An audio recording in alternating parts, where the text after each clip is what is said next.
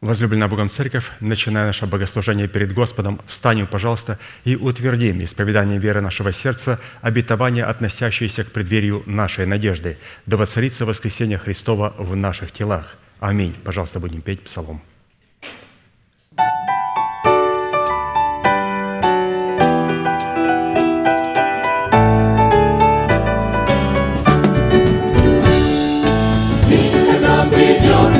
Спаситель,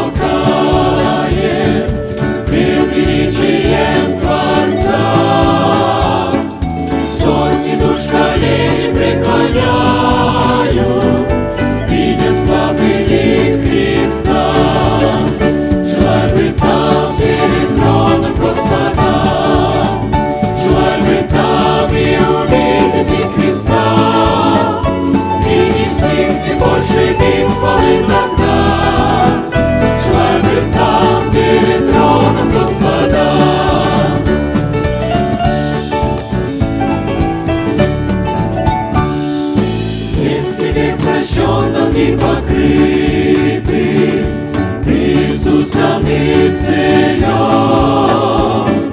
Все пути к Нему тебе открыты, Будешь небо подвален. Желай быть там перед троном Желай быть там и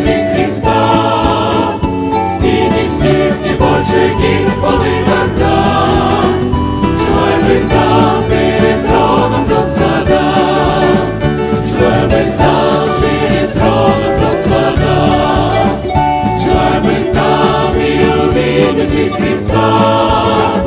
И не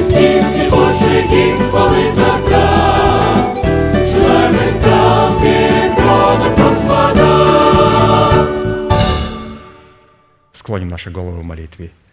Дорогой Небесный Отец, во имя Иисуса Христа, мы благодарны имени Твоему Святому за вновь представленную привилегию быть на месте, которое чертила десница Твоя для поклонения Твоему Святому имени. И ныне позволь наследию Твоему во имя крови завета подняться на вершины для нас недосягаемые и сокрушить всякое бремя и запинающий нас грех. Да будут прокляты в этом служении, как и прежде, все дела дьявола, болезни, нищета, преждевременная смерть, демоническая зависимость, всевозможные страхи, депрессии, разрушения, косность, невежество – все это да отступит от шатров святого народа Твоего. И ныне встань, Господи, на место покоя Твоего Ты и ковчег могущества Твоего, и да облекутся святые Твои спасением Твоим, и да возрадуются пред лицом Твоим. Дай нам больше от Духа Твоего, пропитай нас Духом Твоим святым, позволь нам найти светлое лицо Твое. Мы благодарим Тебя, что это служение представлено апостолом Аркадием в Твои божественные руки, и мы молим Тебя, продолжай вести его рукой сильную и превознесенную, великий Бог, Отец и Дух Святой. Аминь. Будьте благословенны, пожалуйста, садитесь.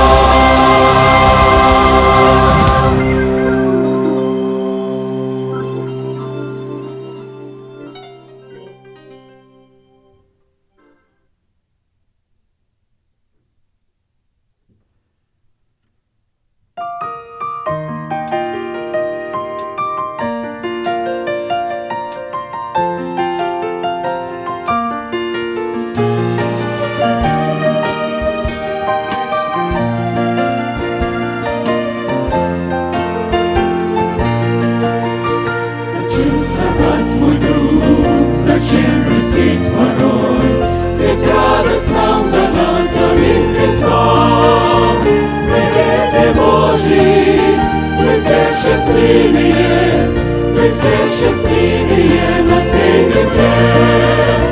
Мы дети Божьи, мы все счастливее, мы все счастливее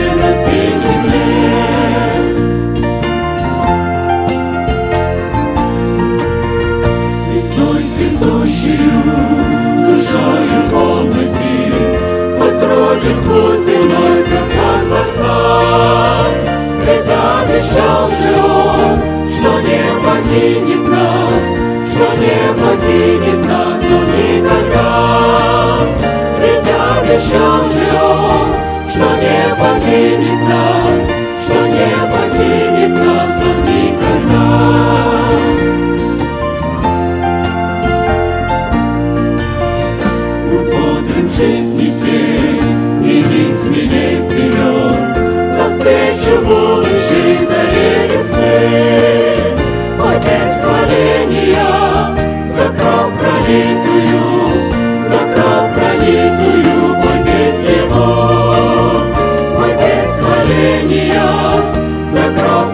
пролитую, За кровь пролитую, без его.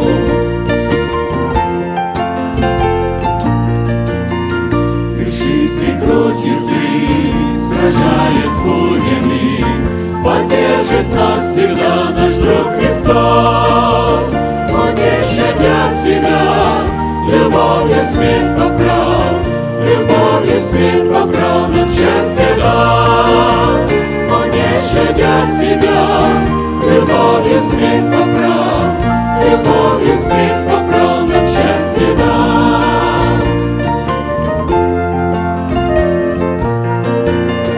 Светло и радостно мы смотрим будущность, лишь там найдет покой твоя душа. Забудешь прошлое, войдешь в небесный край, войдешь в небесный край хочу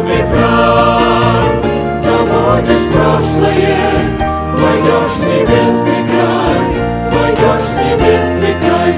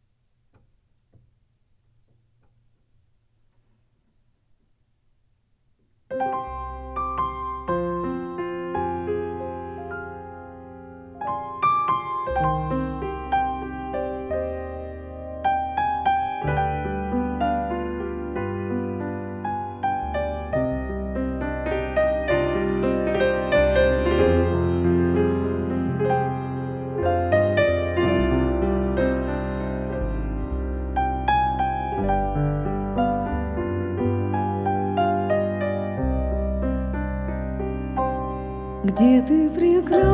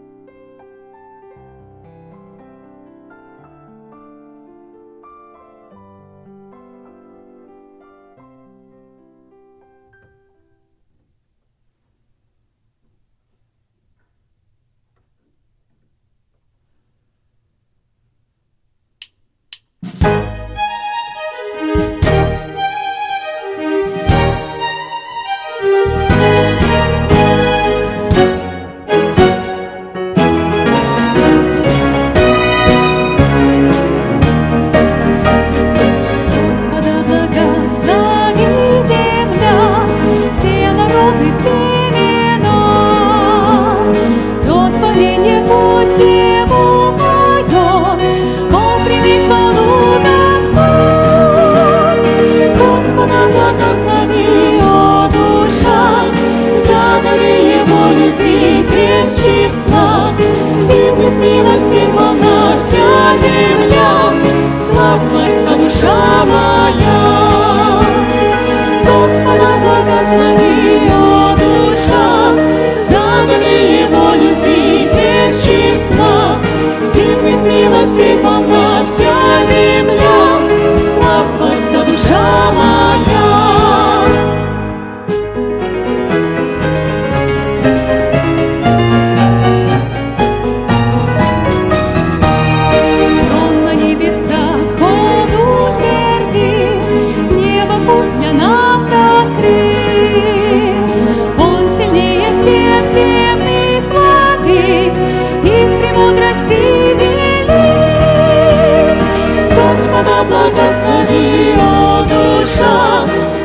Петр и его любви бесчисла, Дивных милостей полна вся земля, Завтрак за душа моя. Господа благослови, о душа, За дары его любви бесчисла, Дивных милостей полна вся земля, Слав Творца душа моя.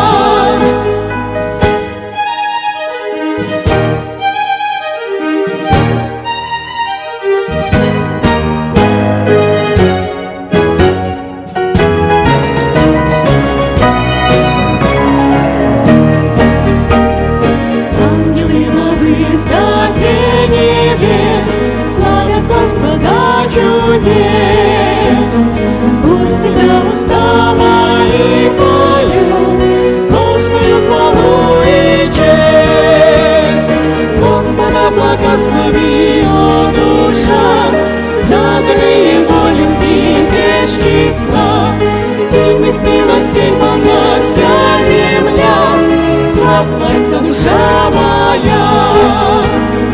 Господа благослови, о душа, за дары его любви бесчисла. Дивных милостей полна вся земля, слав Творца душа моя.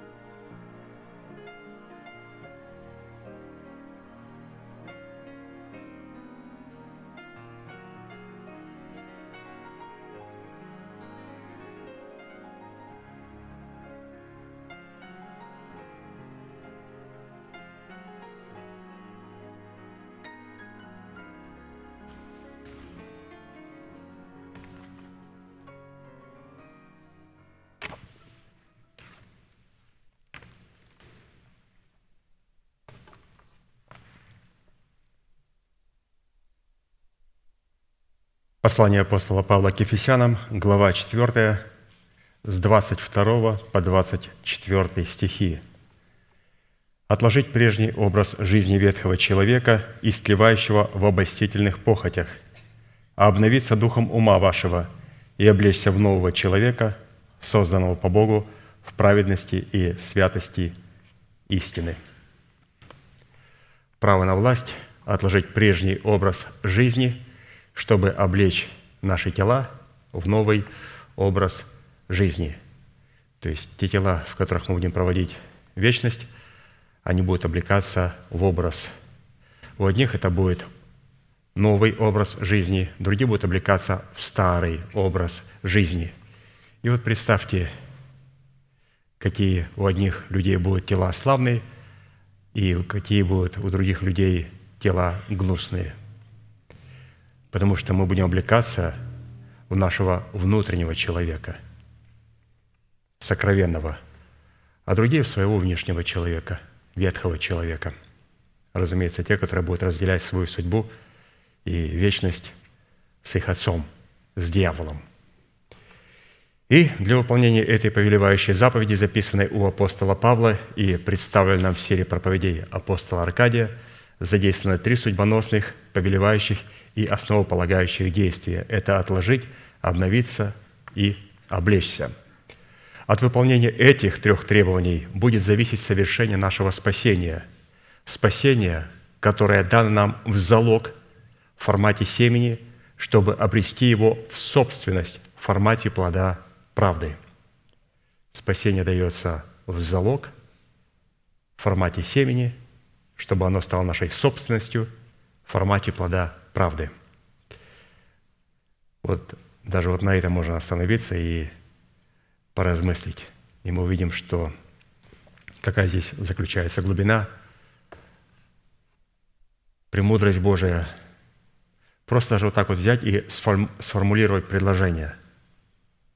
И в этом одном предложении заключить всю красоту, суть и глубинность творения Божия, премудрости Божьей – который Бог дал для своего творения, чтобы его творение, глина, прах, могли обладать телами, как Он, славными телами, как тела у Яхвы.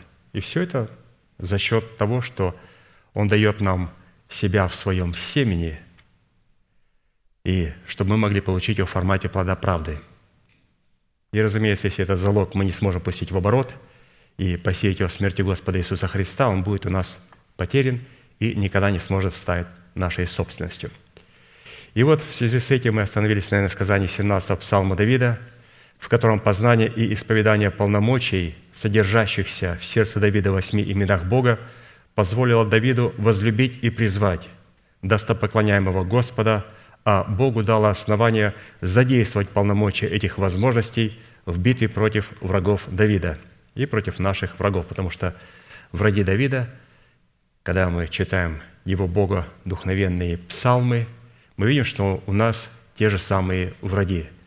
И мы видим этих врагов внутри себя, и мы видим этих врагов, разумеется, вокруг нас, в лице беззаконных, нечестивых людей. Они есть. То есть враги никуда не исчезли. Враги есть. И это говорит о том, что то, что Давид говорил, провозглашал, исповедовал, оно является сокровенным и очень нужным и сегодня для нас. Вот Псалом 17, с 1 по 4 стих. «Возлюблю Тебя, Господи, крепость моя, Господь, твердыня моя и прибежище мое, Избавитель мой, Бог мой, скала моя, на Него я уповаю, щит мой, рог спасения моего и убежище мое. Призову достопоклоняемого Господа, и от врагов моих спасусь». Здесь мы с вами видим восемь имен Бога. И, пожалуйста, давайте исповедаем их в очередной раз. Господи, Ты крепость моя, Господи, Ты твердыня моя, Господи, Ты прибежище мое, Господи, Ты избавитель мой, Господи, Ты скала моя, Господи, Ты щит мой, Господи, Ты рог спасения моего – Господи, Ты убежище мое. Благодарение Господу, что Он соделал нас достойными своих имен. Итак, в определенном формате, насколько это позволил нам Бог, и мерой нашей веры, мы уже рассмотрели свой наследственный удел во Христе Иисусе в полномочиях четырех имен Бога в достоинстве – крепости, твердыни, прибежища и избавитель. Поэтому продолжим рассматривать наш наследственный удел во Христе Иисусе в имени Бога «Скала». В данной молитвенной песне Давида в имени Бога «Скала» сокрыт наследственный удел Сына Божия, в котором и через которого мы получаем победоносную способность сохранять и расширять спасение, спасение, которое состоит в усыновлении нашего тела искуплением Христовым. Именно имя Бога «Скала» позволяет нам увидеть а, вот это спасение, куда включается также и наше тело. И если мы не сработаем с именем Бога скала, то, разумеется, усыновление нашего тела, полного спасения для нас будет непонятной темой. Непонятной темой. Почему? Потому что для того, чтобы увидеть это откровение о спасении своего тела, необходимо сработать с именем Бога скала. Необходимо подняться на вершины и высоты для нас недосягаемые. И вот пастор нас учит, как надо подняться на эти вершины для нас недосягаемые.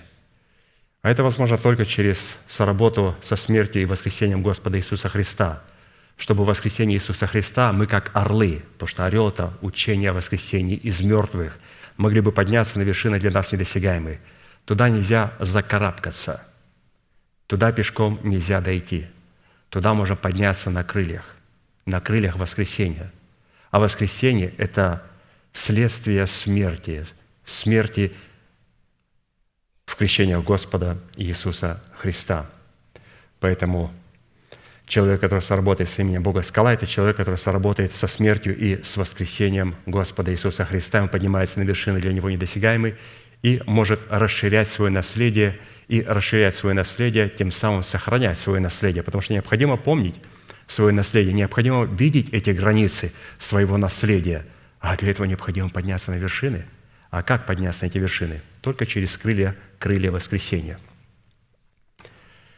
Итак, мы пришли к необходимости рассмотреть ряд таких вопросов, говоря об имени Господа «Ты скала моя». Это, во-первых, какими характеристиками и категориями определяется наш наследственный удел в имени Бога скала. Второе, какое назначение в реализации нашего спасения призван выполнять наш наследственный удел в имени Бога скала. Третье, какую цену необходимо заплатить, чтобы дать Богу основания быть нашей скалой. И четвертое, по каким результатам следует определять, что Бог действительно является нашей скалой в реализации нашего призвания. При всем этом следует учитывать, если при исследовании своего наследственного удела, содержащегося в имени Бога скала, мы будем рассматривать эти полномочия вне веры своего сердца – и вне исповедания наших уст, то мы сразу пойдем в неверном направлении. То есть сработать с этими именами, и не только с именем Господа, скала со всеми восьми именами, необходимо сработать своим сердцем и своими устами. Это очень важно. Иногда люди говорят, что а, я принимаю то, что говорит пастор Аркадий. Вот подходит, почему я попал в такое положение – или упал в такой-то грех. Ведь я же принимаю. Я же признал Божий порядок. Я всегда спрашиваю, а вы исповедуете своими устами то, что вы приняли в свое сердце? Он говорит, ну я же размышляю. Я говорю, вы исповедуете то, что вы приняли в сердце? Ну, почти нет. Ну вот, поэтому, как мы видим, что наш наследственный удел, который содержится в имени Бога скала, мы не можем взять просто через веру нашего сердца. Там должна быть вера нашего сердца и обязательно исповедание наших уст, уст, которые исповедуют веру нашего сердца. Почему помещаем в наше сердце? Только для того, чтобы исповедовать своими устами. Почему? Устами исповедуют ко спасению. Сердцем веруют к праведности, а устами исповедуют ко спасению. А можно так спастись, если я буду только веровать сердцем – и не буду исповедовать. Так нельзя. Надо веровать сердцем и исповедовать своими устами. То есть это очень важная составляющая. Но об этой составляющей, кстати, она, я обратил внимание, она во всех а, трудах пастыря и чуть ли не в каждом абзаце а, разлита вот эта соработа нашего сердца и наших уст. Обязательно. И мы вот будем дальше смотреть и видеть этой красной нитью, мысль будет проходить постоянно. Итак, из этих четырех классических вопросов мы остановились на вопросе третьем, который звучит следующим образом еще раз. Какую цену необходимо заплатить, чтобы дать Богу основания быть нашей скалой? И первая составляющая цены, призванная от Бога основания быть нашей скалой, состоит в нашем решении внимать заповедям Господним, что даст нам власть на право выйти из Вавилона. Ну, мы об этом с вами говорили – Сегодня мы еще в других составляющих коснемся этого Вавилона. Но давайте перейдем ко второй составляющей цены. Дающее основание Богу быть нашей скалой – это наша плата за способность жить при огне пожирающей святости. Вот такая интересная вторая составляющая цены, на которой мы с вами остановились и на которой мы сегодня будем с вами продолжать углубляться в откровения Божие, которые были предложены нашим пастырем. Итак, место Священного Писания – Исайя 33, 14, 16. «Устрашились грешники на Сионе, трепет овладел нечестивыми». Здесь необходимо немножко остановиться и сказать, подождите, где устрашились грешники? На Сионе. Где овладел нечестивыми трепет? На Сионе. То есть это как? А первая составляющая Писание говорит, «Выйди из Вавилона». И есть люди, на самом деле, которые вышли из Вавилона – они оставили этот Вавилон, эти демократические структуры. Но выйдя из этих демократических структур, они вынесли их свои традиции, свои понимания. Они вывесли Вавилон внутри себя. Они вышли из Вавилона, но этот Вавилон, как раньше Египет, Израиль вынес в своем мышлении, также и люди, когда вышли из Вавилона, они вышли из Вавилона, вышли из Вавилона, но этот Вавилон остался в их мышлении. Поэтому потом Писание говорит, устрашились грешники на Сионе, то есть те, которые не уничтожили Вавилон внутри себя. Вроде бы они вышли из Вавилона, но Вавилон остался внутри их. Устрашились грешники на Сионе, трепет овладел нечестивыми. Кто из нас может жить при огне пожирающем? Кто из нас может жить при вечном пламени? И дальше перечисляется, кто же этот человек, который может жить на Сионе, который может жить в церкви, это тот, кто ходит в правде и говорит истину, кто презирает корость от притеснения, удерживает руки свои от взяток, затыкает уши свои, чтобы не слышать о кровопролитии, и закрывает глаза свои, чтобы не видеть зла. И вот какие благословения Господь приготовил для такого человека. Тот будет обитать на высотах, убежище его неприступные скалы, хлеб будет дан ему, вода у него не иссякнет». Итак, в данном иносказании наградой за нашу способность жить при огне пожирающей святости Всевышнего будет четыре признака, которые мы с вами прошли. Это, во-первых, мы будем обитать на высотах. Второе, убежищем нашим будут неприступные скалы. Третье, хлеб, сшедший с неба, будет дан нам. И четвертое, и живая вода Святого Духа, принятого нами в качестве Господа и Господина, соделавшейся в нашей сердце водой, у нас никогда не иссякнет в то время как ценой за право жить при огне пожирающей святости будет плод святости в нашем сердце, состоящий и стоящий на страже святости Всевышнего в пяти признаках. И вот эта цена. Необходимо, во-первых, ходить в правде и говорить истину в своем сердце. Во-вторых, презирать корость от притеснения. Третье – удерживать руки свои от взяток. Четвертое – затыкать уши свои, чтобы не слышать о кровопролитии.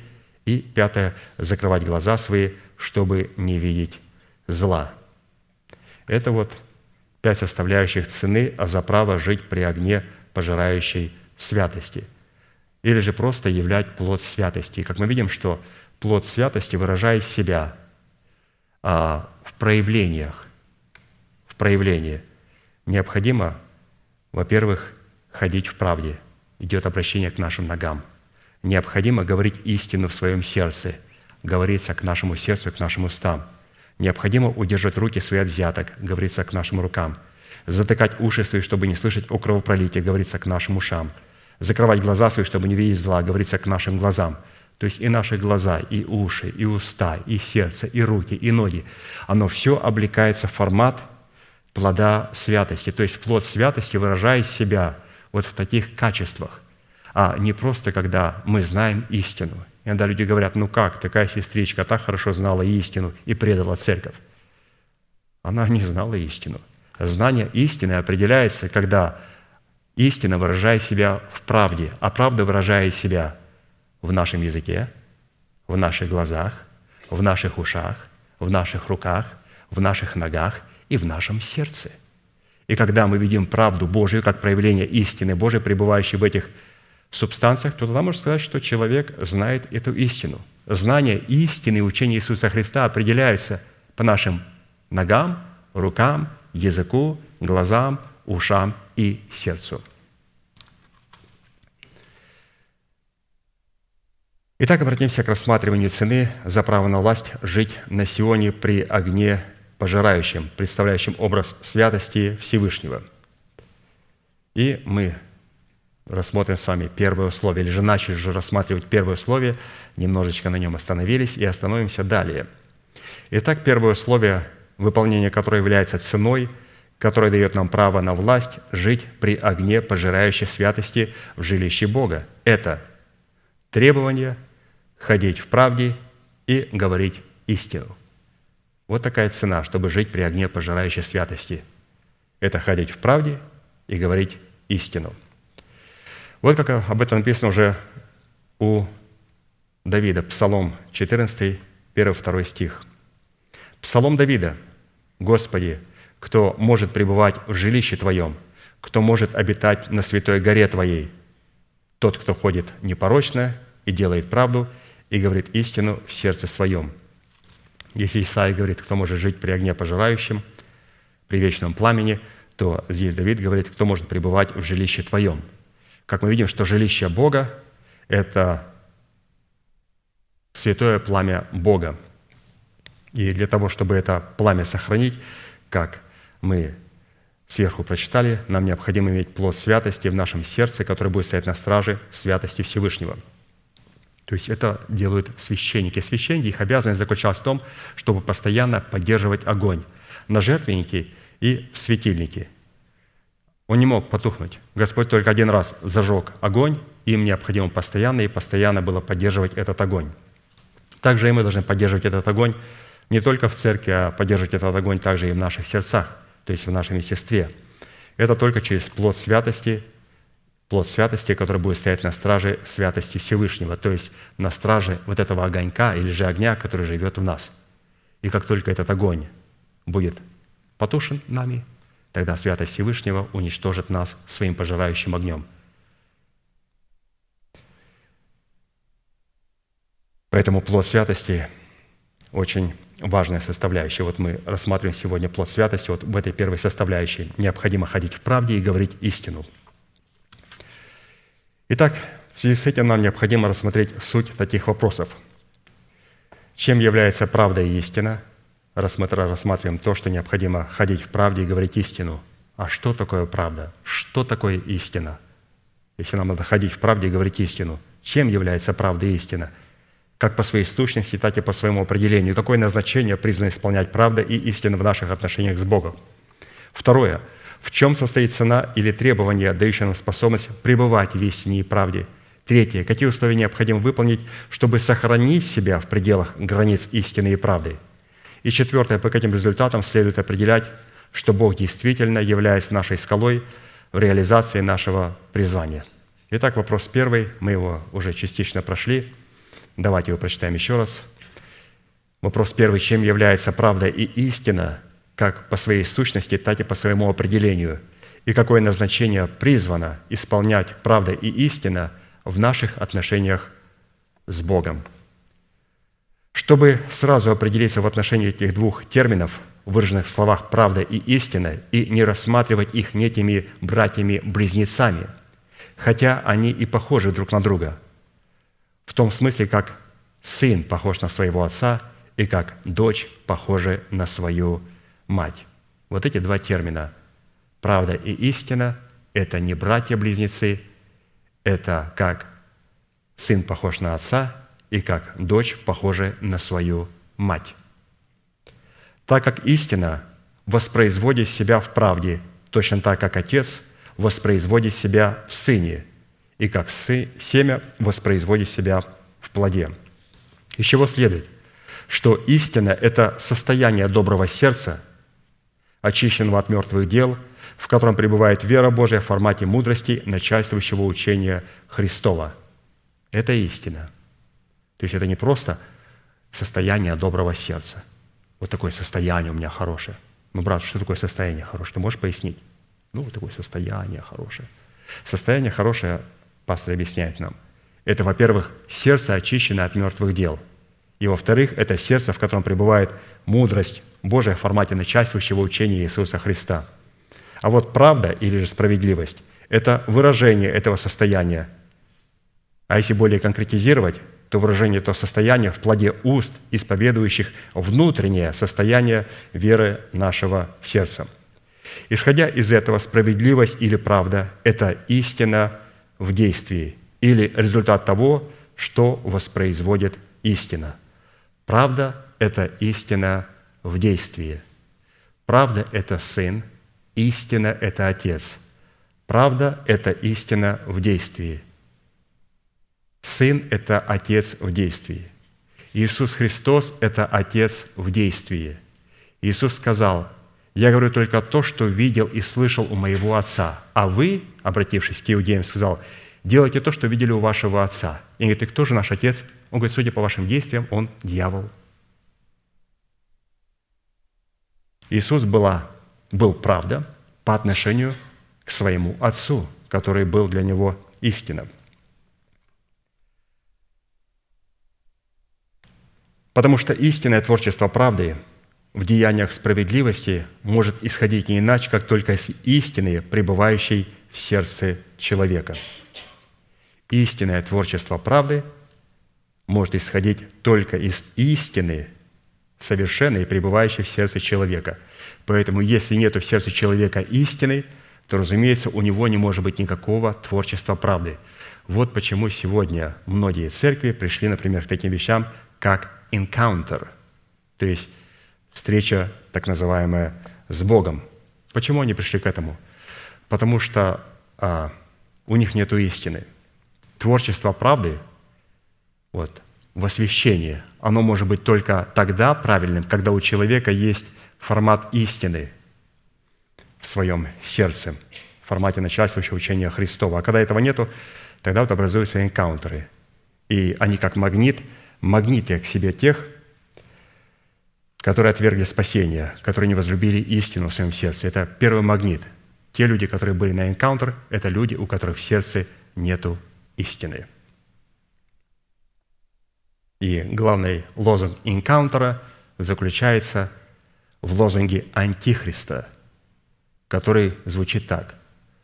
То, что вам не смогла дать церковь в продолжении всей вашей жизни – мы вам это дадим без церкви за три дня инкаунтера с Богом.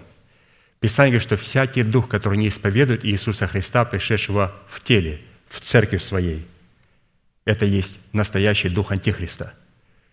Люди ждут Антихриста в Европе, а он сегодня уже, как Антихрист, пришел в церковь и проявляя себя в церкви.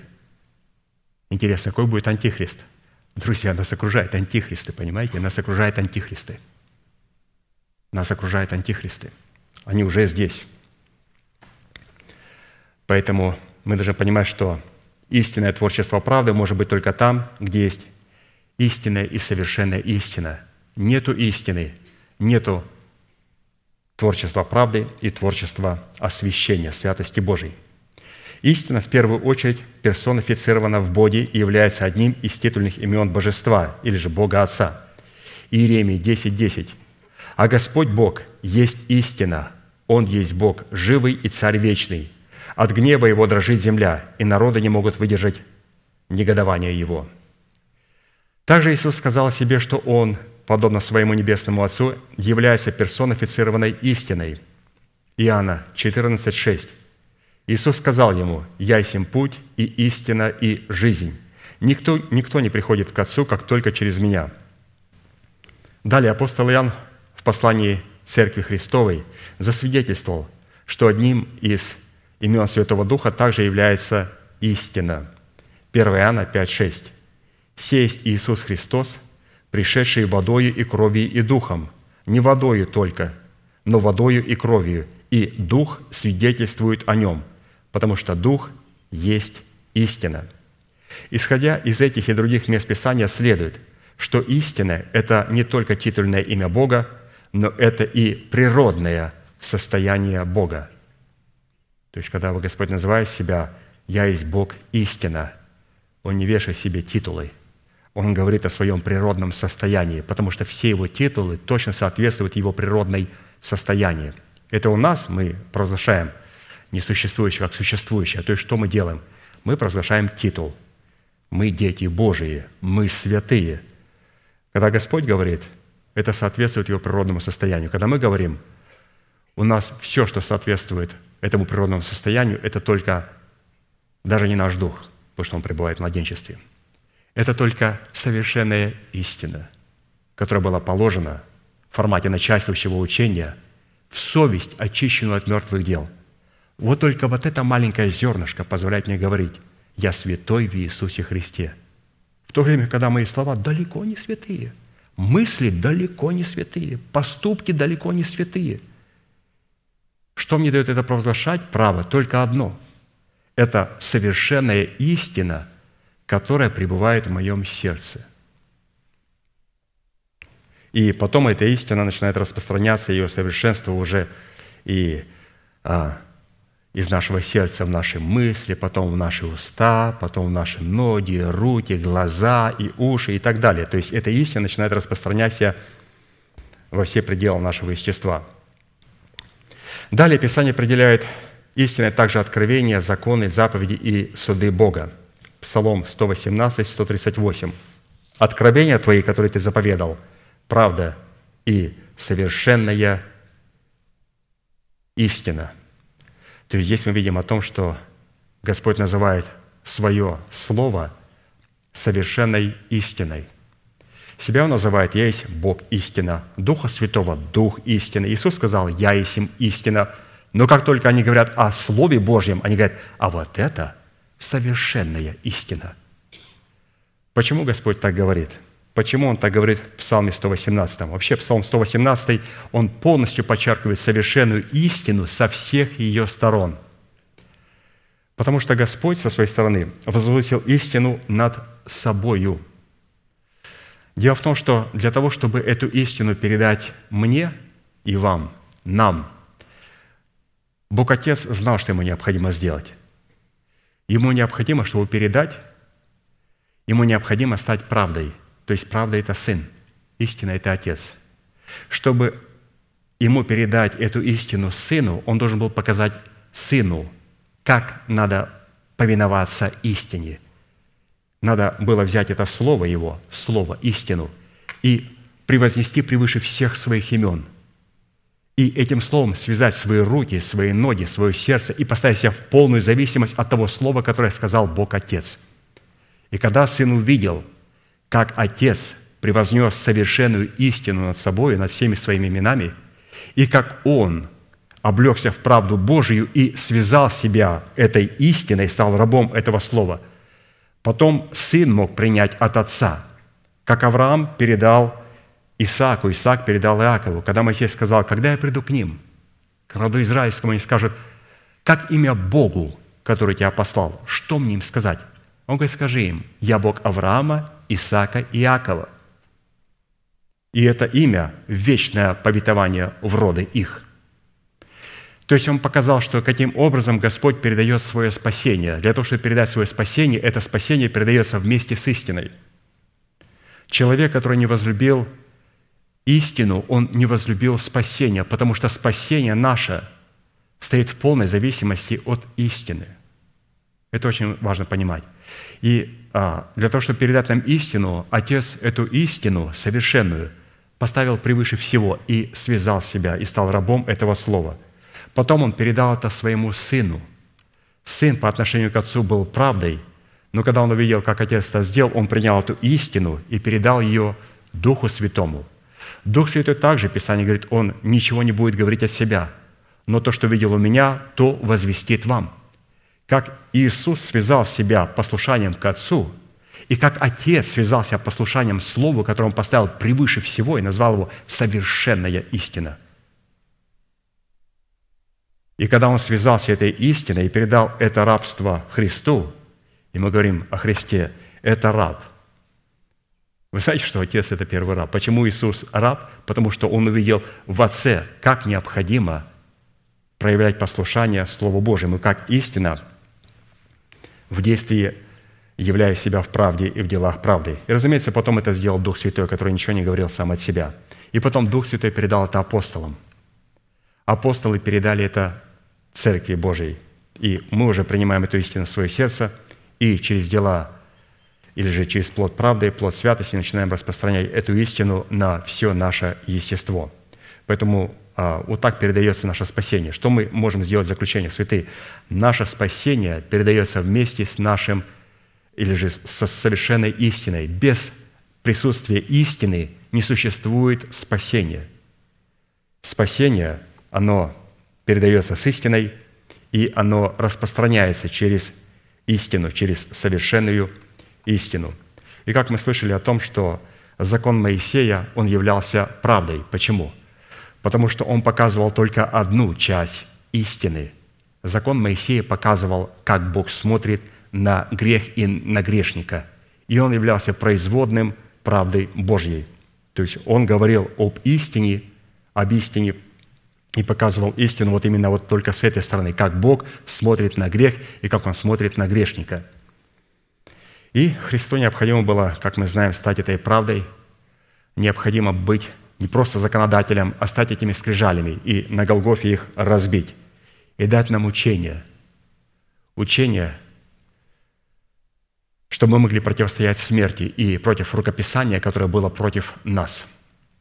Он не может нам дать учение, если он прежде не разобьет скрижали, а он не сможет разбить скрижали, если он сам не станет этими скрижалями – и поэтому, когда Христос пришел, Он не просто пришел для того, чтобы Надя омыть, омыть своей кровью.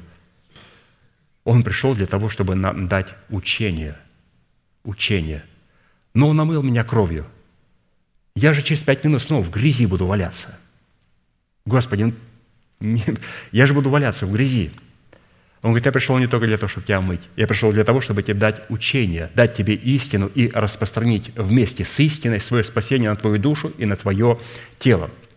Поэтому, когда Христос пришел, Он был этими скрижалями, Он на Голгофе разбил эти скрижали и даровал нам свое учение. И мы сегодня пребываем в этом учении. По словам «правда» в нашем сердце раскрывается развивающееся действие плода истины, который противоставляет себя беззаконию, неправедности, нечистоте и скверни, носителями которых среди всякого святого собрания являются люди, относящиеся к категории плевелов. Откровение 22, 11. «Неправедный пусть еще делает неправду, нечистый пусть еще сквернится. Праведный это творит правду еще, и святой да освящается еще». То есть мы видим о том, что плод истины, действие плода истины вот выражает себя вот в противостоянии – и этот плод истины может быть только у человека праведного. И что такое праведный? Праведный человек, который имеет плод истины. Это, во-первых, человек, оправданный Богом. Это человек, который был восстановлен в правах. Это человек, который может быть созижден в Боге. Это быть справедливым в Боге, быть приготовленным к сражению, быть прямым, ровным, правильным, быть твердо основанным – стоять непоколебимо в вере, быть признанным верным, надежным и также приносить плод правды. Вот это все быть праведным, быть праведным. Вот обратите внимание, каким образом пришли от определения быть праведным, это значит быть оправданным, и закончили, и обязательно приносить плод правды. Потому что быть оправданным – это получить свое спасение в залог. В залог – это то есть на, на время. Для чего? Для того, чтобы мы могли принести плод правды – и не только спасение, а Господь все дает в семени, все дает в залог. Он Духа Святого дал нам в залог. Писание говорит, что Он дал нам Духа Святого в залог, то есть на определенное время, для определенной цели. И когда людям говоришь, вот в церквах сегодня, вот скажите, пожалуйста, Дух Святой дал нам в залог. Спасение дано нам в залог. Почему? Ну, вы сегодня редко услышите трезвый ответ. В залог для того, чтобы мы могли принести плод правды. Потому что все то, что мы получаем, когда получаем оправдание даром, получаем в семени, получаем как залог на время для того, чтобы принести плод правды и утвердить себя в оправдании и в правде Божьей, чтобы спасение стало нашей собственностью. Исходя из такого осмысленного определения, следует, что согласно Писанию, правда, как продукт истины – тоже, вот, пожалуйста, хорошее определение. Правда – это продукт истины. То есть правда – это, вот, если, например, мы увидели правду, вот, например, скажу, вот это правда, я бы сейчас проверю. А вот написано «сделано в истине». Очень хорошо. Это вот продукт истины. Вот водичка, вот эта водичка, это продукт истины. А то, что вавилонская блудница держит себя в руках, тут написано, а ну-ка, позвольте мне прочитать, повыше, повыше, повыше. А вот написано «сделано во лжи». Надо просто посмотреть, что написано на этикетке. Надо так развернуть и посмотреть, что у нас на пиджаке написано. Достать эту эмблемочку и посмотреть, где сделано. Сделано в Вавилоне. Но посмотрите, какие цвета, какие переливы, как оно переливается. В том-то и дело, оно переливается. Но сделано в Вавилоне –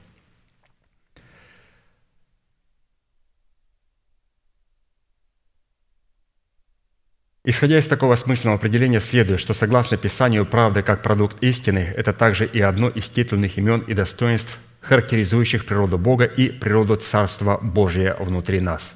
Вот, пожалуйста, где еще пребывает правда Божия? Это в Царстве Божьем. Римлянам 14, 17. «Ибо Царство Божие не пища и питье, но праведность и мир и радость во Святом Духе». То есть Царство Божие – это праведность а праведность – это истина в действии. Итак, в Писании термин «праведность» относится к творчеству человека праведного, который выражает себя через состояние его сердца, в его мыслях, в его словах и в его поступках. И вот у праведника слово «праведность» выражается в следующих составляющих.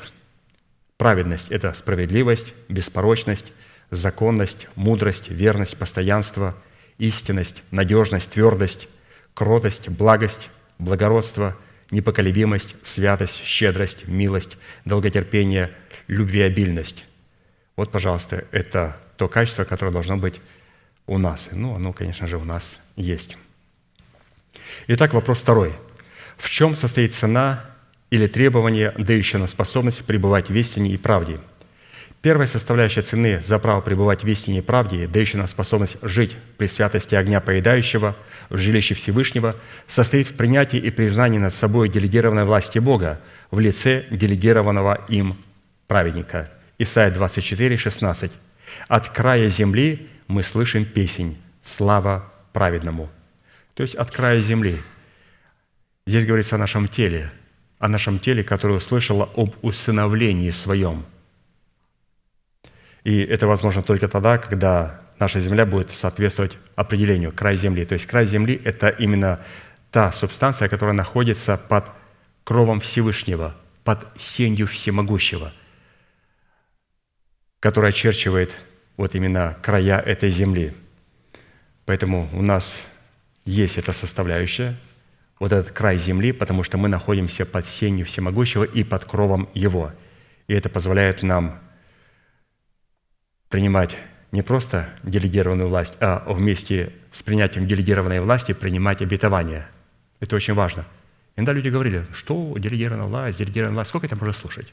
Друзья, ну, мы принимаем делегированную власть только для того, чтобы принять вместе с этим а, обетование. Писание говорит, что все обетования в Нем, то есть в Иисусе Христе, да, и в Нем, в Иисусе Христе, аминь, в славу Божию через апостолов.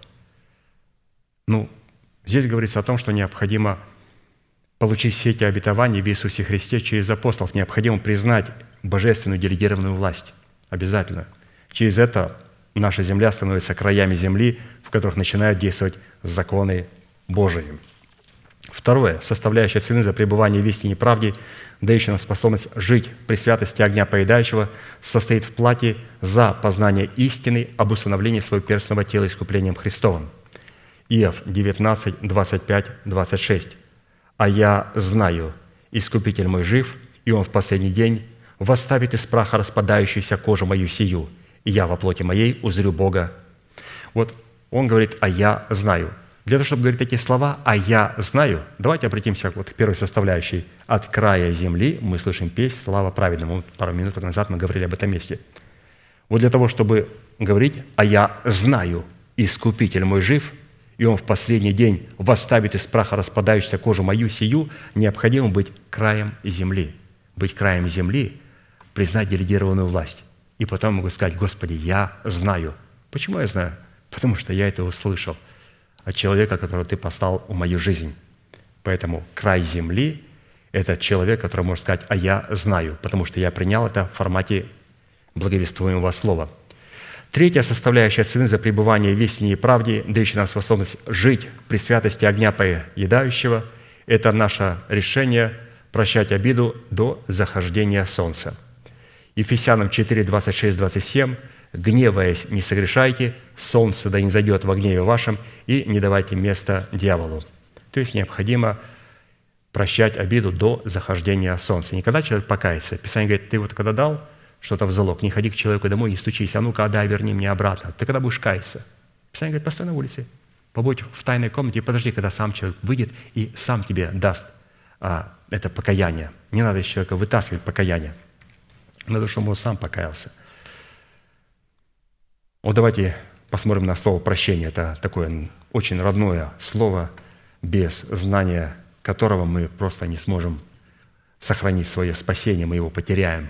Поэтому это уникальнейшее слово – прощение. Итак, что такое прощение? У нас спрашивают. Мы говорим, прощение – это целенаправленное волевое действие, сопряженное с дисциплиной нашего ума и нашего сердца, призванное вести за собой нашу раненую эмоцию к свободе от греха – под названием обида, которая является сетью и капканом дьявола, в которую он уловляет человеков, которые отказываются искоренить обиду из своего сердца.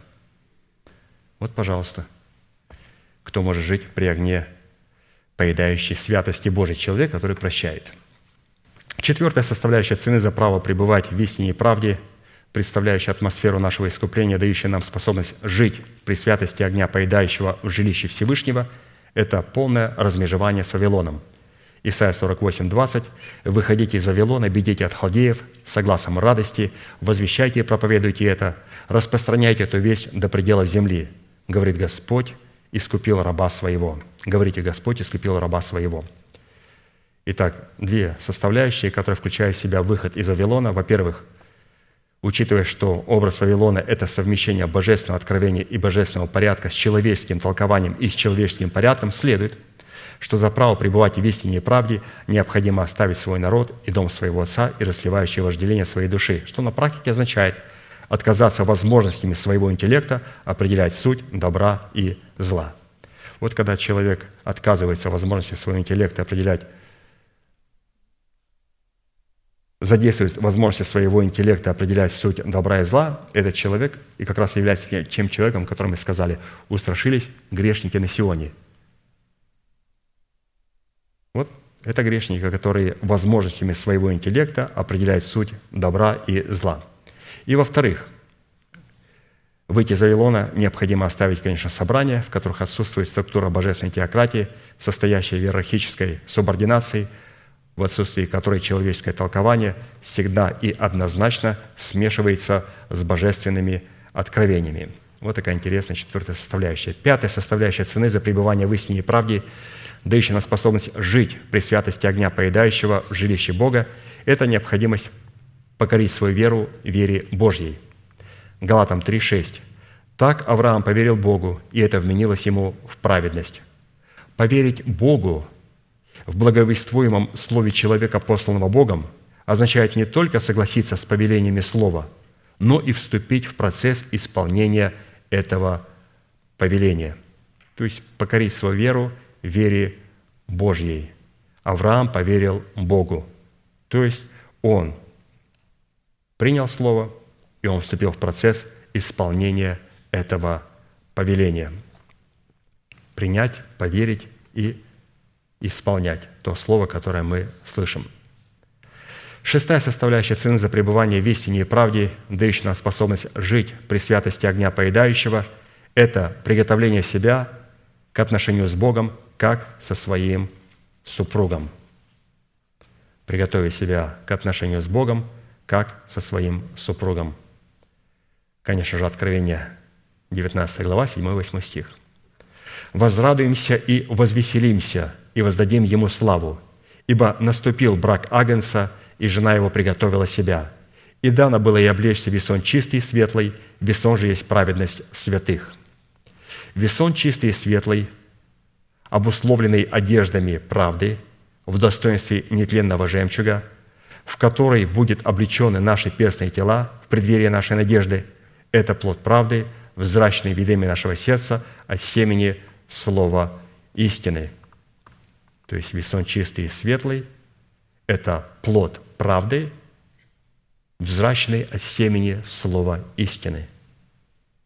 Весон чистый – это мы получили спасение как залог в оправдании, а весон чистый и светлый – это плод правды, взращенный от семени слова истины. Это плод. То есть не только чистый, но и светлый – не только а, по титулу мы так называемся, Писание говорит, не только чтобы называться, а вот и чтобы быть детьми Божьими. Для этого необходимо иметь весон чистый и светлый. А посему, чтобы приготовить себя к супружеским отношениям в брате с Агнцем, необходимо расторгнуть супружеские отношения с царствующим грехом в своем перстном теле в лице ветхого человека с делами его. То есть необходимо расторгнуть супружеские отношения с царствующим грехом в лице ветхого человека – и как расторгнуть. Необходимо, все начинается с правильно заполненной анкеты. Вот как происходит развод? Все начинается с анкеты, с правильно заполненной анкеты. И нам необходимо вот такую анкету заполнить для того, чтобы размежеваться с ветхим человеком. Но, во-первых, надо согласиться, что он там есть. Что он там есть в теле. Поэтому нам необходимо размежеваться с ним и исповедовать это через правильную анкету – то есть все начинается с правильно заполненной анкеты. Благодарить Бога, благодарить Бога за то, что нетленным серебром или золотом искуплены мы от светной жизни перед нам от отцов, но драгоценную кровью Агнца, какого чистого и непорочного. Вот мы заполняем правильную анкету и благодарим Бога. И сегодня эта анкета, разумеется, предлагается и в демократических структурах. Это является таким коньком. Приходите на нашу конференцию.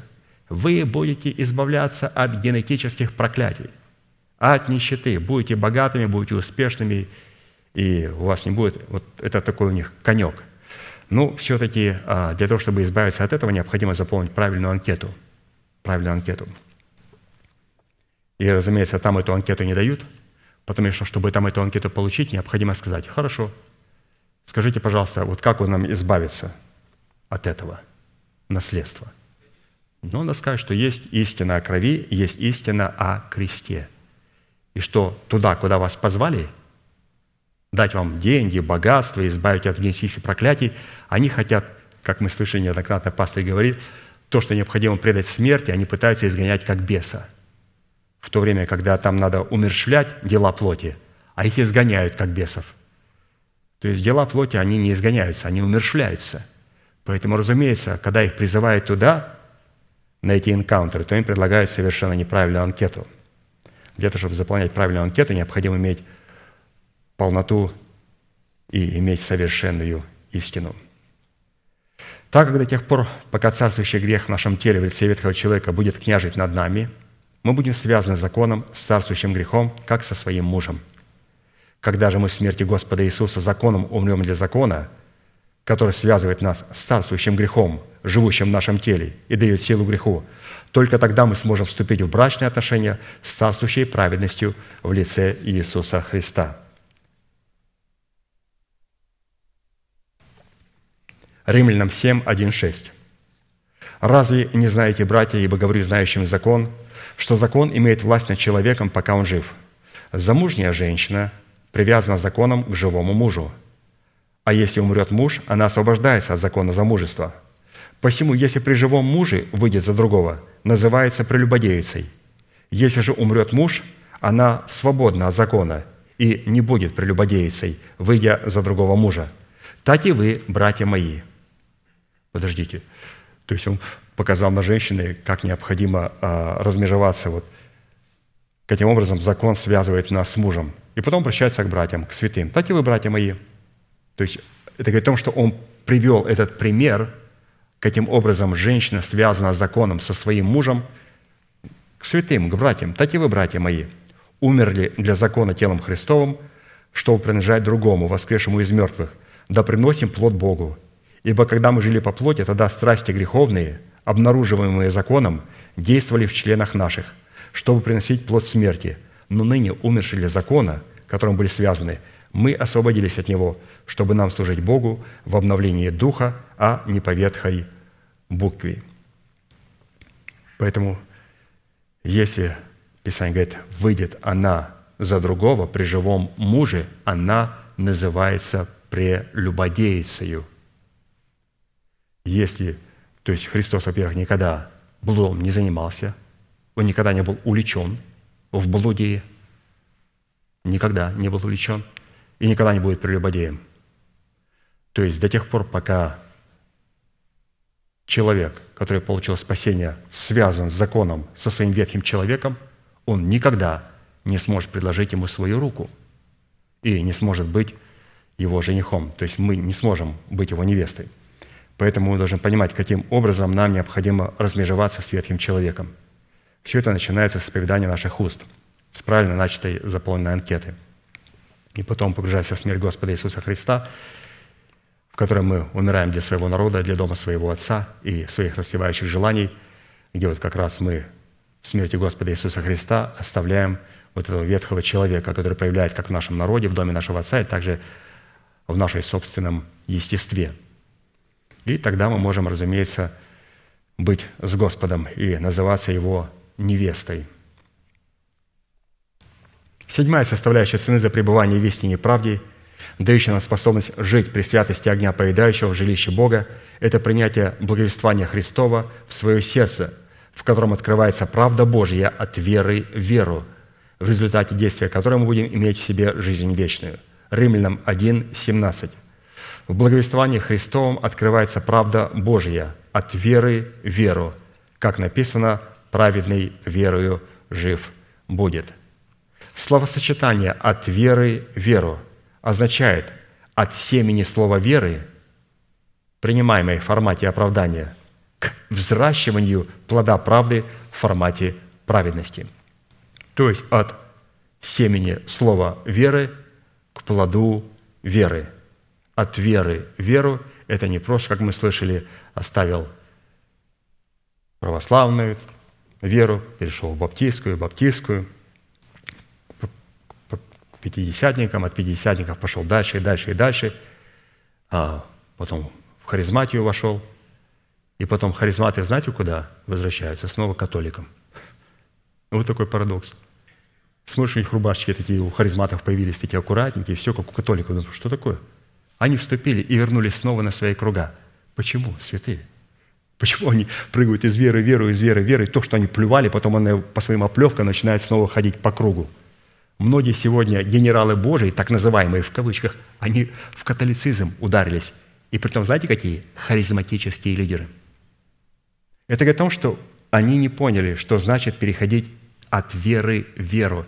От веры в веру – это переходить от семени слова веры к взращиванию плода веры. От семени слова веры к плоду веры. Если в нашем поклонении смысловое значение семени веры, призванной обнаруживать себя в показании плода правды, будет отсутствовать или каким-либо образом искажено и утрачено, у Святого Духа не будет основания в благовествовании Христовом открыть нам правду Божью в соработе нашей веры с верой Божьей. То есть наша вера не сможет соработать с верой Божьей, если мы не понимаем вот эту истину – что Господь нам дает свое слово, слово веры в семени, чтобы мы могли принести и взрастить плод правды. Если мы не понимаем вот этой истины, каким образом работает вера Божия, то наша вера не может соработать с верой Божьей. Соработа моей веры с верой Божьей заключается в правильном понимании формулы. И формула, каким образом я соработаю моей верой с верой Божьей, это то, что Бог мне будет давать все в семени слова веры. Бог все дает в семени для того, чтобы я мог взрастить его в плод правды. Почему Бог не хочет даже просто ну, дать исцеление, как подару? Пастор говорит, вот Господь хочет меня исцелять вот этим естественным путем, проводить меня вот через такую терапию. Конечно же, мы хотим увидеть чудо. Но когда Господь являет свое чудо, Он вполне возможно явит свое чудо, но сейчас это восстановление идет удивительным образом, естественным путем. А, может быть, мы хотим, чтобы это шло немножко быстрее, но оно идет достаточно очень быстро – даже то, что говорят врачи, говорят уникальным образом, говорит, у вас идет восстановление быстро очень, очень быстро. То, что людям берет взять за 15 лет, вы в течение вот 12 месяцев уже это взяли. То есть очень идет быстро и идет изменение на глазах. Это о чем говорит? Что Господь проявляет себя, но свои чудеса сокрывает таким образом, чтобы оно выглядело естественно. Но это для нас естественно – а для врачей говорят, друзья, мы видим прогресс. Вы просто не понимаете, что это такое. И какой большой прогресс. Поэтому Господь сокрыл свои чудеса и сокрывает свои чудеса, чтобы они выглядели очень естественно, хотя они все сверхъестественные. Они все сверхъестественные. Итак, вопрос третий. Какие условия необходимо выполнить, чтобы сохранить себя в пределах границ истины? То есть, вот вопрос второй, который мы сейчас рассмотрели, в этих семи составляющих, каким образом нам необходимо пребывать, то есть взять эту высоту. А теперь, какие условия необходимо выполнить, чтобы сохранить себя в пределах границ истины и правды? Третий вопрос. Итак, в военной стратегии существует одно неизменное определение, которое гласит, отвоевать высоту у противника сложно, но гораздо сложнее сохранить ее от новых посягательств врага. Отвоевать и взять высоту трудно, но удержать ее еще труднее. И вот мы сейчас будем говорить, какие условия необходимо выполнить, чтобы сохранить себя в пределах границ истины и правды. Итак, именно такое определение вполне и применимо к сохранению себя на высоте в пределах границ истины и правды. И вот первое условие, выполнение которое призвано сохранить нас в истине и правде, дающее нам способность жить при святости огня поедающего в жилище Бога, это ходить перед Богом. Вот начинать ходить на этой высоте перед Богом, как мы слышали. Бытие 6, 9. «Вот житие Ноя. Ной был человек праведный и непорочный в роде своем. Ной ходил перед Богом.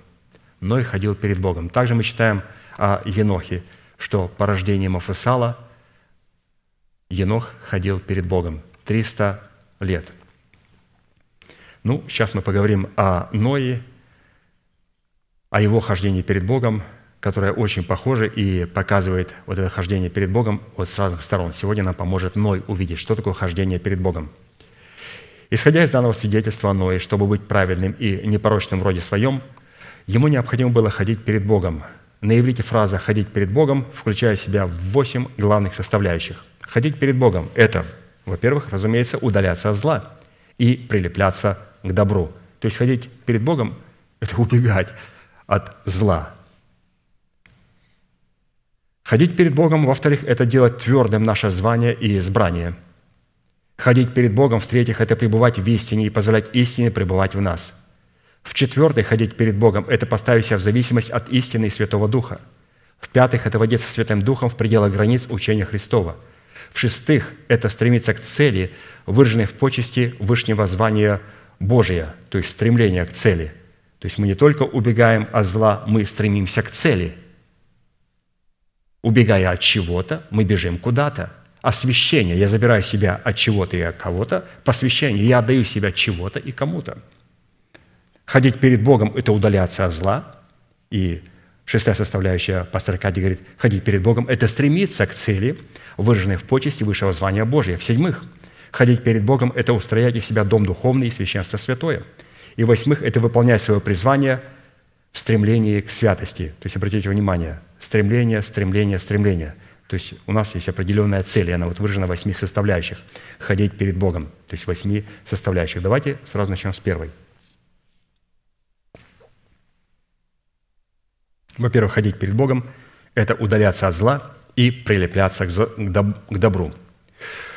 Чтобы удаляться от зла, необходимо крестом Господа Иисуса умереть в смерти Господа Иисуса для своего народа, для дома нашего Отца и для расливающих вожделений своей души.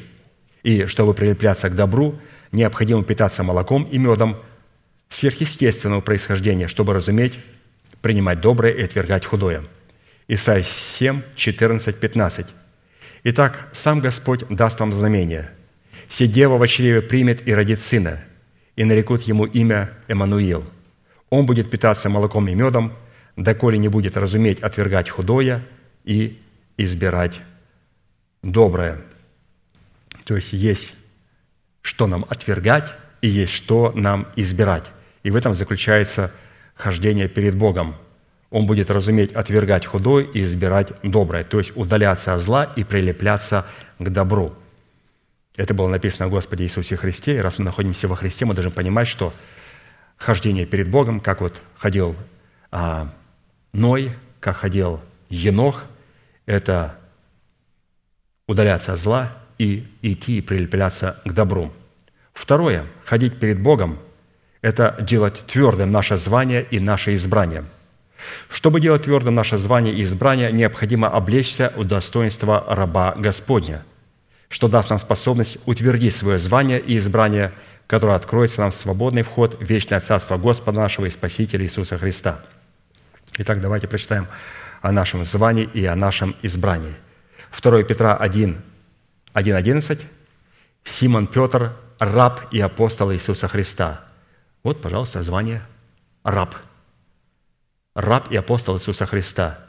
Отец показал, как надо быть рабом своему Слову, когда Он возвеличил Слово Свое превыше всех своих имен.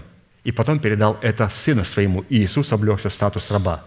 Потом Он облекает Духа Святого в, раб, в, в раба, которого Он посылает для того, чтобы Он принес, а, привел церковь к себе, жену невесту Агнца, которая также облекается в статус рабов Христовых. Итак, Симон Петр – раб и апостол Иисуса Христа, принявшим с нами равно драгоценную веру по правде Бога нашего и Спасителя Иисуса Христа, благодать и мир вам, да умножимся в познании Бога и Христа Иисуса, Господа нашего».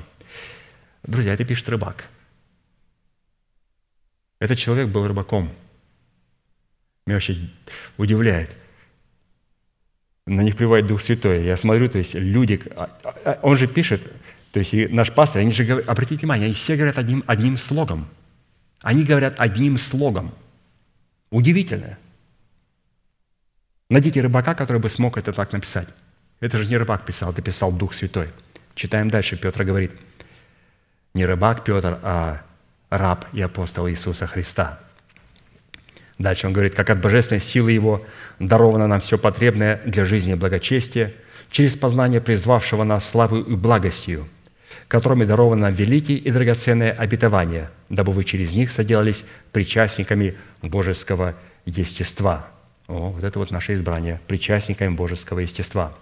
Удалившись от господствующего в мире растления похотью, то вы, прилагая к всему все старание, покажите вере вашей добродетели, в добродетели рассудительность, в рассудительности воздержание, в воздержании терпение, в терпении благочестие, в благочестии братолюбие, в братолюбии любовь.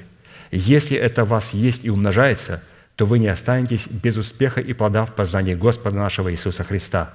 А в ком нет всего, тот слеп, закрыл глаза, забыл об очищении прежних грехов своих. Посему, братья, более и более старайтесь сделать твердым ваше звание и избрание. Так поступая, никогда не приткнетесь, ибо так откроется вам свободный вход в вечное Царство Господа нашего и Спасителя Иисуса Христа. В данном свидетельстве апостол Петр говорит о себе, что он раб Иисуса Христа, что является его званием, в то время как его избранием является причастие к божественному естеству. его звание раб Иисуса Христа, которое позволяет ему обладать избранием, его судьбой – это быть причастником божеского естества. И чтобы утвердить свое звание в достоинстве раба Господня и свое избрание в причастии к божественному естеству, необходимо приложить к всему все старание, дабы показать в своей вере добродетель, в добродетели рассудительность, в рассудительности воздержание, в воздержании терпение, в терпении благочестие, в благочестии братолюбие, в братолюбии любовь. Именно показание в своей вере семи достоинств и свойств добродетели утверждает наше звание в статусе раба Господня и наше избрание в причастии к божескому естеству, что и открывает нам свободный вход в вечное царство Господа нашего Спасителя Иисуса Христа. Поэтому здесь мы увидели наше звание и наше избрание. Наше избрание – быть причастниками божеского естества. И для того, чтобы обладать этим, необходимо определять это избрание через наше звание. Вот раб Иисуса Христа. Он говорил, Симон, раб и апостол Иисуса Христа. Я написал, Даниил, раб и ученик Иисуса Христа. Ну, если бы мне сказали, напиши, я бы сказал, написал. Но говорю, я бы написал так, Даниил, раб и ученики Иисуса Христа.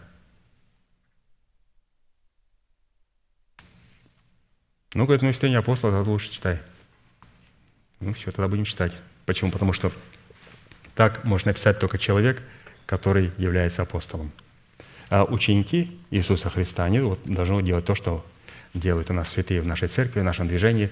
Это пребывать в том учении, которое нам передали. Обязательно пребывать в этом учении, потому что, как мы слышали, что истина передается. То есть человек Божий по отношению к нам являет и имеет в себе истину, мы являемся правдой. То есть наше сердце очищено от мертвых дел, и мы принимаем истину в наше сердце. И когда он пребывает в нашем сердце, истина становится нашей, и мы начинаем исповедовать ее для всего своего естества и являть дела правды. Хорошо, третье – чтобы пребывать в истине, которая обнаружит себя в плоде правды и позволить истине пребывать в нас, необходимо познать эту истину через наставление вере. Иоанна 8, 31, 32. «Тогда сказал Иисус к уверовавшим в Него иудеям, «Если пребудете в Слове Моем, то вы истинно мои ученики и познаете истину, и истина сделает вас свободными». То есть наша свобода зависит от истины, и наше спасение зависит от истины. Истина не просто делать свободными – Истина, она позволяет нам сохранить спасение. Люди, у которых нет истины, они не могут сохранить свое спасение. Мы сохраняем свое спасение только через наличие и присутствие истины. Поэтому как Господь определяет а, человека, который возненавидел спасение? Только через любовь к истине. Вот они не взлюбили истины, и вот они погибли, люди. Господь определяет и соединяет свое спасение и вместе с истиной. Четвертое, чтобы поставить себя в зависимость от истины и от Святого Духа, открывающего эту истину в сердце своем, необходимо через наставление вере запечатлеть на скрижаль свое сердце начальствующее учение Христова, от чего наше сердце соделается мудрым. Исход 31.6. «И вот я в сердце всякого мудрого вложу мудрость, дабы они сделали все, что я повелел тебе». В-пятых, чтобы водиться Святым Духом в пределах границ учения Христова – то есть мы говорим, каким образом Ной ходил перед Богом. То есть здесь вот, посмотрите, все вращается вокруг истины Божией. Вот в-пятых, чтобы водиться Святым Духом в пределах границ учения Христова, необходимо иметь жажду общения со Святым Духом. Иоанна 7, 37, 39. В последний же великий день праздника стоял Иисус и возгласил, говоря, «Кто жаждет, иди ко мне и пей. Кто верует в Меня, у того, как сказано в Писании, ищи потекут реки воды живой». Сие сказал он о Духе, которого имели принять верующие в Него, ибо еще не было на них Духа Святаго, потому что Иисус еще не был прославлен. То есть необходимо иметь жажду общения со Святым Духом. Это говорит о том, что мы ходим перед Богом. Шестое, чтобы стремиться к цели, выраженной в почести высшего звания Божия, потому что именно хождение перед Богом выражает себя в стремлении к цели, выраженной в почести высшего звания Божия – для этого необходимо не почитать себя достигшим и забывать заднее, как в его потерях так и в его достижениях. Филиппийцам 3, 13, 14. «Братья, я не почитаю себя достигшим, а только забывая заднее и простираясь вперед, стремлюсь к цели, к почести высшего звания Божия во Христе Иисусе». То есть это вот примерно как ходил Ной перед Богом и как мы ходим перед Богом. То есть мы не почитаем себя достигшими. Иногда люди говорят, а вот можно определить по мне, у меня есть, вот, у меня родился Мафусал. То есть мы, почему мы хотим такие вещи знать? Мы хотим уже видеть себя достигшими. А когда мы увидим себя достигшими, то первое, что мы делаем – наша человеческая натура, она опускает свои руки. Ну, все, достиг. Можно теперь отдохнуть немножко, можно теперь ехать на вакейшн, отдохнуть. Ну, как обычно, наработались, сделали работу, и теперь... Почему мы хотим узнать? Ну, уже, ну, сколько можно, сколько можно вот это приносить плод правды? Вы можете мне сказать, посмотрите на меня, вот, когда одна сестра наша приехала, сказала, ну, пастыря не было здесь, она говорит, он бы, я хотел, чтобы он просканировал меня, посмотрел на меня и просканировал меня. Вы, вы знаете, пастырь, он не скэнер, я говорю, такого вообще первый слышу, пастырь-скенер. Наш пастырь говорит, определяйте по признакам. Потому что это скенеры, я говорю, там слышал, ты, ты еще, я тогда еще не был, у нас были там такие экстрасенсы, так раньше назывались у нас, которые были очень популярны. Когда э, лжехаризматия даванула в Советский Союз, вместе с лжехаризматией зашли все экстрасенсы и сатанисты, буддисты, все. Это была одна волна – и, разумеется, в этой волне было, разумеется, там был Дух Святой, делал свою работу. Но мы должны понимать, что было сильнейшее движение лжеучения, которое наводнило а, с запада а, вот, в восток. И там пришли сатанизм и оккультизм, и все вместе с этими так называемыми пробуждениями. Ну, вот здесь вот апостол Павел говорит, «Я не почитаю себя достигшим». Почему? Это позволяет мне забывать заднее и простираться вперед. И поэтому забывать заднее забывать его как в потерях, так и в его достижениях. Мне вот это очень, святые, понравилось. Очень понравилось. Забыть свои потери и забыть свои достижения. И то, и другое будет нас тормозить. Седьмое, чтобы устроять себя в дом духовный и священство святое. Это мы говорим о том, что значит ходить перед Богом, то есть устроять себя в дом духовный и священство святое – для этого необходимо приступать ко Христу как к камню живому, чтобы по Его примеру устроять себя дом духовный, священство святое. 1 Петра 2, 4, 5. «Приступая к Нему, камню живому, человеками отверженному, но Богом избранному, драгоценному, и сами, как живые камни, устрояйте себя дом духовный, священство святое, чтобы приносить духовные жертвы, благоприятные Богу Иисусом Христом» надо устроять из себя дом духовный. Или же, другими словами и аллегориями, сказать, что семя слова веры должно стать плодом веры. Это значит устроять себя в дом духовный, священство святое. Посмотрите, пастырь вращается все вокруг этого. Каким образом наш весон должен быть не только чистый, но и светлый – это то, что нам дается в залоге, чтобы оно стало нашей собственностью. Все, что дается нам в семени, должно стать плодом. Ну и восьмое. Хождение перед Богом – это выполнять свое призвание в приношении плода святости. Для этого необходимо являть покорность словам человека, которого поставил над нами Бог в достоинстве апостола и его помощников. 1 Фессалоникийцам, 4 глава, 7-8 стих. «Ибо призвал нас Бог не к нечистоте, но к святости, Итак, непокорный не покорен ни человеку на Богу, который дал нам Духа Святого Своего. Итак, если эти восемь составляющих имеют место в нашей жизни, то это означает, что мы ходим перед Богом, что дает Богу основание сохранять нас в истине и правде. То есть мы сегодня говорили с вами, святые, о том, каким образом необходимо а, иметь способность жить при огне пожирающем. Для этого необходимо ходить в истине и исповедовать, ходить в правде и исповедовать своими местами истину Божию. Вот как это делал Ной, и вот как мы вот разобрали это восьми составляющих. Хорошо. А, вы можете, святые, все это потом дома еще посмотреть. Какая дата? Давайте посмотрим дату. Я записал здесь. Это у нас была дата Почему я говорю дату? Потому что очень надо посмотреть. Да, это был повтор проповеди за июнь, это 4 июня 21 год, служение в пятницу, мы проходили все эти истины. То есть, ну, ровно два года назад. Поэтому советую всегда, всегда, всегда слушать а, это не только через поливающих, но обязательно через человека, который передал нам это Слово Божие, потому что мы должны знать голос своего пастыря. И когда вы будете слушать, вы откроете еще много и больше, и больше, и глубже. Поэтому я всегда советую а, обращаться к оригиналу и слышать это в оригинале от человека, от которого мы приняли это. Будьте благословенны, будем молиться.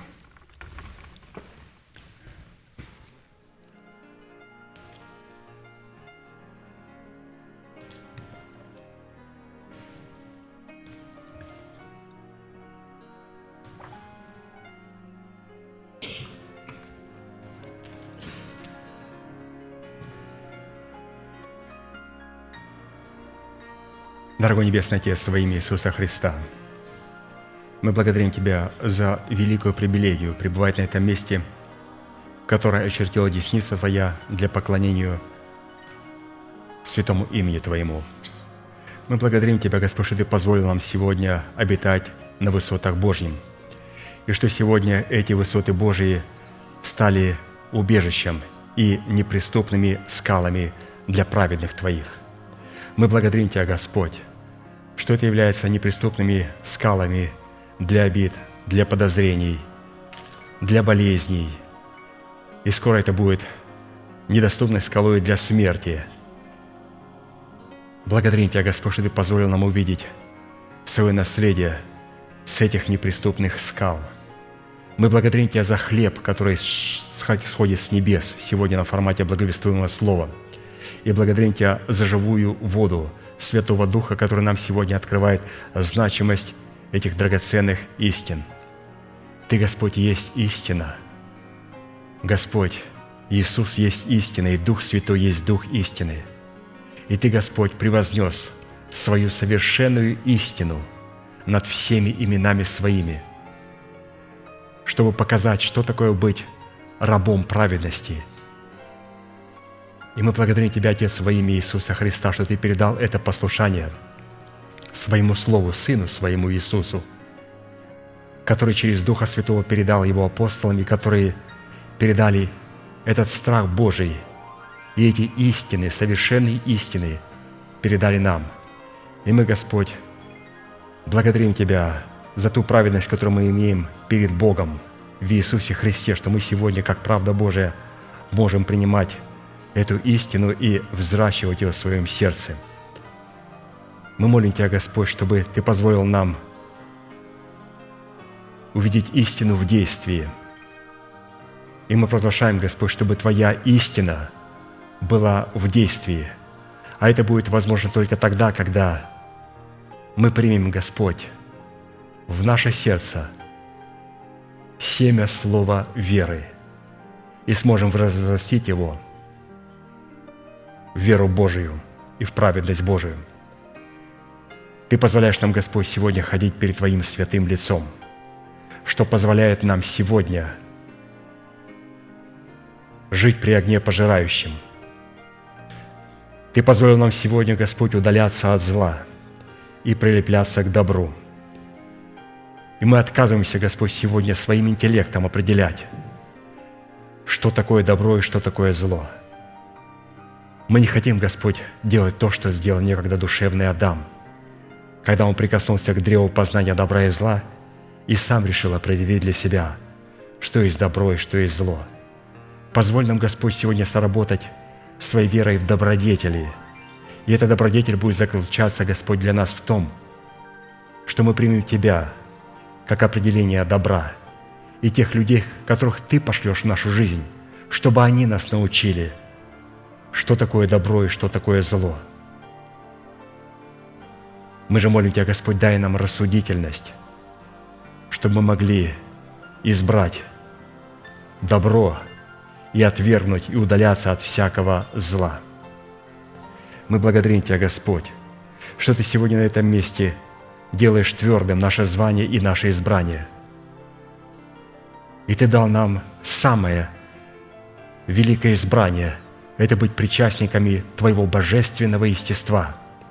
И для того, чтобы обладать этим высоким правом, быть участниками с тобою и в тебе, ты дал нам самый высокий титул, титул раба, титул сына, титул ученика, титул отрока. И мы благодарим Тебя, Господь, что через титул раба, который так пренебрегается в этом мире и считается самым униженным и недостойным, что через этот титул Ты позволил нам, Господь, взять самую высокую высоту,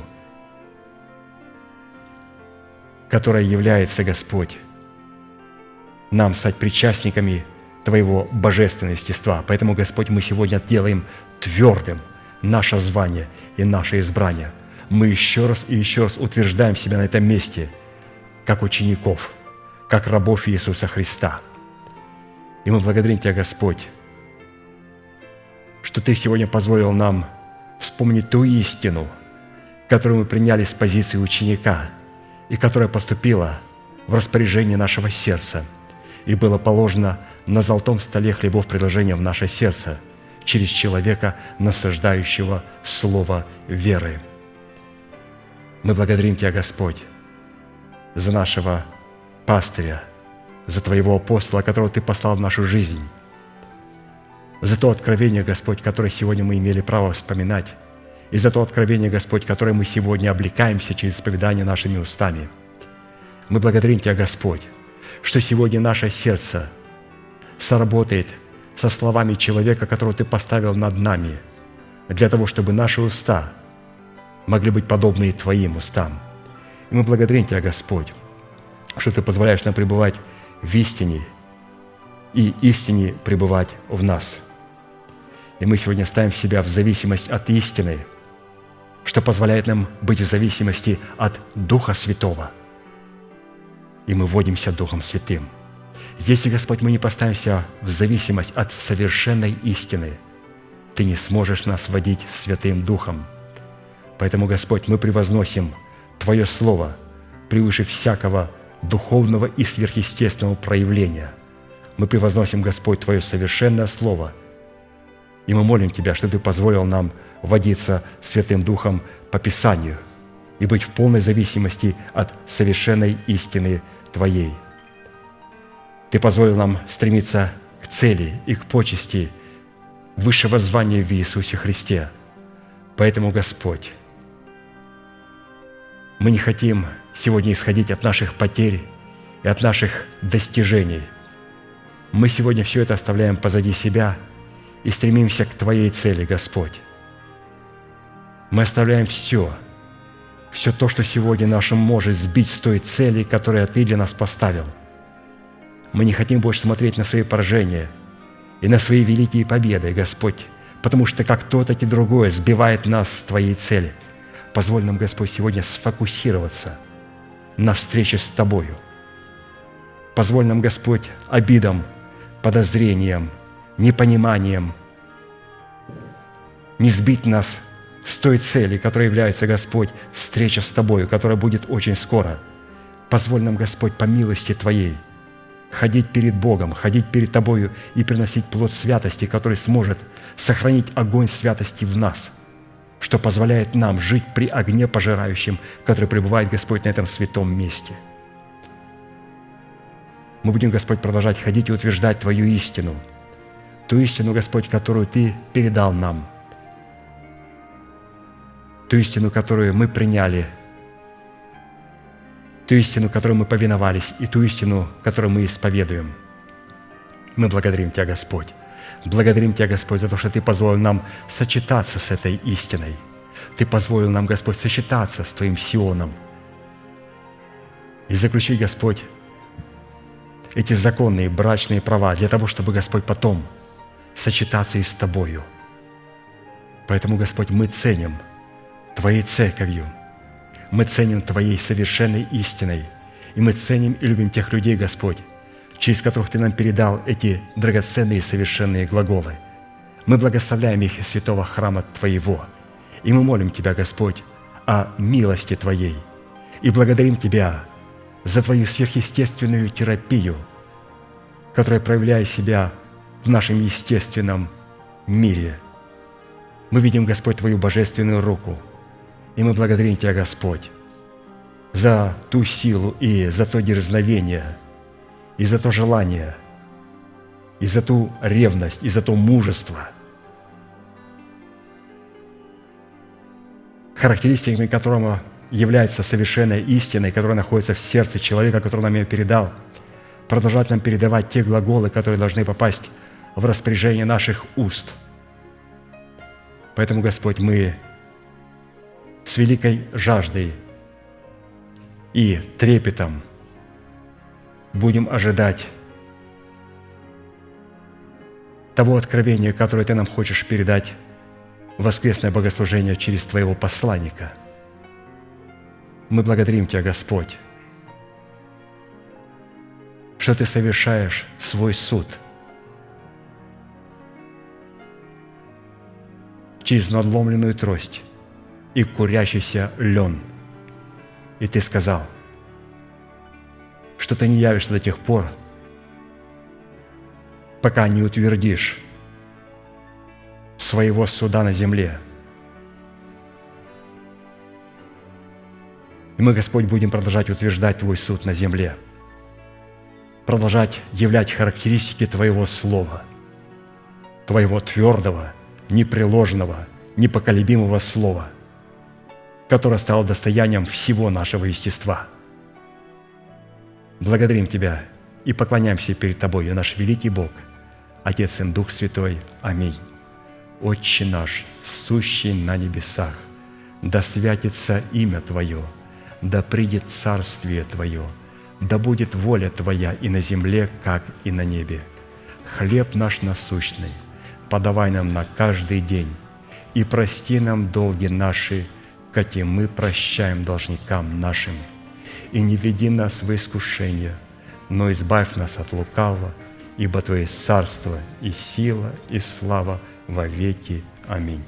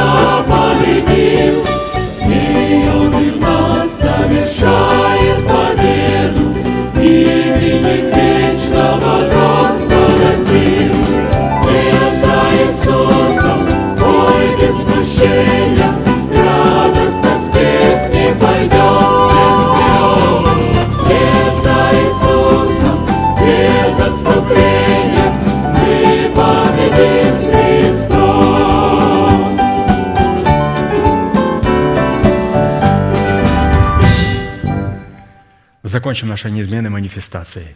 Могущему же соблюсти нас от падения и поставить пред славою Своею непорочными в радости, единому, премудрому Богу, Спасителю нашему, через Иисуса Христа, Господа нашего, слава и величие, сила и власть, прежде всех веков, ныне и во все веки. Аминь.